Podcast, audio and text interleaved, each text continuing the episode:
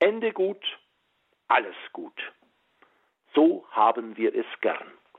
Eine spannende Geschichte mit Happy End, das ermöglicht angenehme Grundstimmungen. Doch leider, es ist nicht immer so. Wir erfahren es häufig und schmerzlich. Wir kennen beides, das Ende mit Schrecken und den Schrecken ohne Ende. Für so viele Situationen gibt es kein Happy End. Die Hoffnung und eine Wendung zum Guten, sie wird so oft enttäuscht. Am Ende des Neuen Testaments, in der Offenbarung des Johannes, scheint die Bibel auch den Versuch zu unternehmen, ein Happy End zu inszenieren. Im 21. Kapitel der Johannes-Offenbarung heißt es, Dann sah ich einen neuen Himmel und eine neue Erde, denn der erste Himmel und die erste Erde sind vergangen. Auch das Meer ist nicht mehr. Johannes sieht das himmlische Jerusalem, die Wohnung Gottes unter den Menschen. Und er hört eine laute Stimme. Er, Gott, wird bei den Menschen sein. Er wird alle Tränen von ihren Augen abwischen. Der Tod wird nicht mehr sein, keine Trauer, keine Klage, keine Mühsal.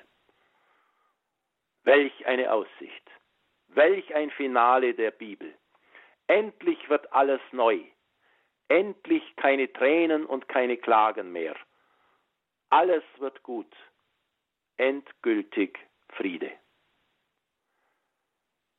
Doch klingt das nicht ein wenig nach Groschenroman oder Filmen aus einer heilen Welt mit brillanter Landschaft im Hintergrund? Ist die Wirklichkeit nicht eine ganz andere? Von wegen keine Tränen mehr. Und von einer Überwindung des Todes kann doch nicht die Rede sein. Ist das nicht der alte Fehler der Religion, dass sie vertröstet, von einem Glück im Jenseits spricht und dabei die Wirklichkeit heute und hier bagatellisiert? Wer die ganze nicht leicht verständliche Schrift des Johannes liest, sieht schnell, dass da keine Wirklichkeit verdrängt wird. Gewalttätige Auseinandersetzungen, dramatische Gerichtsszenen, Vernichtungskämpfe werden da drastisch geschildert. Kein Buch für sensible Gemüter. Wie in der Geschichte Jesu auch. Das Kreuz, der Schmerz, die Niederlage, nichts wird verschwiegen. Ganz im Gegenteil, die harte Wirklichkeit wird bis zur Grenze des Erträglichen vor Augen geführt. Warum aber schließt dann dieses apokalyptische Buch mit dieser Vision voller Friede und Trost, dieser buchstäblich heilen, geheilten Welt?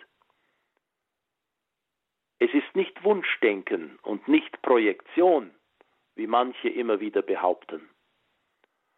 Es ist die Erfahrung der ersten Christen mit Jesus.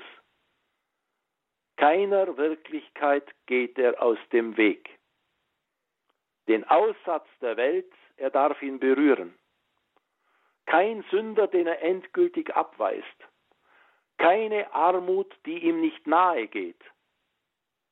Und am Ende stellt er sich selbst der Wirklichkeit von Hass, Zerstörung und Tod.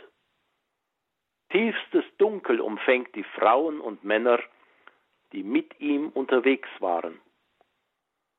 Doch auf unterschiedliche Weise erfahren sie, dass dieses Dunkel durchbrochen wird, dass der Gekreuzigte lebendig unter ihnen ist und in enger lebendiger Beziehung mit ihnen steht, spürbar, erfahrbar. Diese Erfahrung bezeugen sie für dieses Zeugnis werden sie verfolgt, gefoltert, isoliert, verjagt. Doch nichts kann sie davon abhalten zu bekennen, Jesus Christus, der gekreuzigte, lebt. Und genau diese Erfahrungen sind es, die zur Vision des Johannes führen. Da ist so viel Kampf im Leben. Doch alle Kämpfe hat der Herr gekämpft. Und er kämpft jetzt unsere Kämpfe mit uns. Da ist so viel Niederlage und Tod. Doch ihm ist nichts davon fremd. In all unseren Niederlagen ist er nahe. Das sind grauenhafte Verirrungen der Menschheit. Doch auch in das letzte Dunkel menschlicher Erfahrung begibt er sich. Darum war früher unser Glaubenssatz hinabgestiegen in das Reich des Todes noch drastischer, wenn es hieß, hinabgefahren zur Hölle.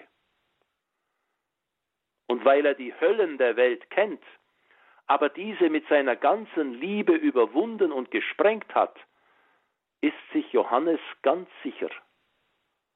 Der Tod wird nicht mehr sein, keine Trauer, keine Klage, keine Mühsal. Nein, das ist nicht Vertröstung und Träumerei. Da wird die Botschaft vom Kreuz und von der Auferstehung radikal ernst genommen. Sie wird in der letzten Konsequenz begriffen. Am Ende wird alles gut. Der Friedensgesang der Engel an Weihnachten kann als romantisches Wunschdenken missverstanden werden. Er wirkt süß und ist für viele nur weihnachtliches Beiwerk.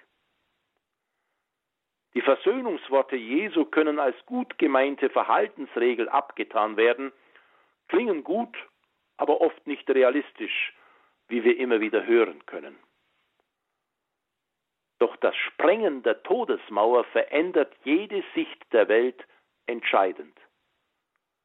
Eine neue Wirklichkeit setzt sich durch. Ein Umsturz aller Mächte steht bevor. Eine endgültige Antwort auf das zahllose Fragen und Suchen der Menschen durch alle Epochen. Ein neuer Himmel und eine neue Erde sind keine Ersatzbeschaffung und keine menschliche Innovation. Sie sind das, was Gott endgültig vollendet und schenkt. Und dieser neue Himmel und die neue Erde sind ein Reich des Friedens. Was in unseren bescheidenen Lebensgeschichten senfkornklein beginnen mag, was in Bethlehem so unscheinbar in der Krippe liegt.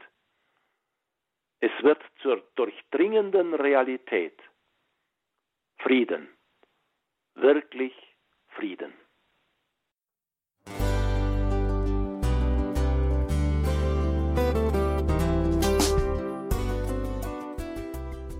Liebe Zuhörerinnen und Zuhörer, vielen Dank, dass Sie unser CD- und Podcast-Angebot in Anspruch nehmen. Wir freuen uns, dass unsere Sendungen auf diese Weise verbreitet werden. Dieser Dienst ist für Sie kostenlos. Für uns ist er allerdings mit einem nicht unerheblichen finanziellen Aufwand verbunden. Deshalb sind wir für jede Spende dankbar. Alle Bankverbindungen unserer Spendenkontos können Sie über unsere Homepage horeb.org unter dem Menüpunkt Spenden einsehen. Dort besteht auch die Möglichkeit, online zu spenden natürlich nach den neuesten Sicherheitsstandards. Sie können diese Informationen auch bei unserem Hörerservice unter der Telefonnummer 08328 921 110 erfragen. Ich wiederhole die Rufnummer 08328 921 110. Vergelt's Gott für Ihre Unterstützung. Ihr Pfarrer Kocher.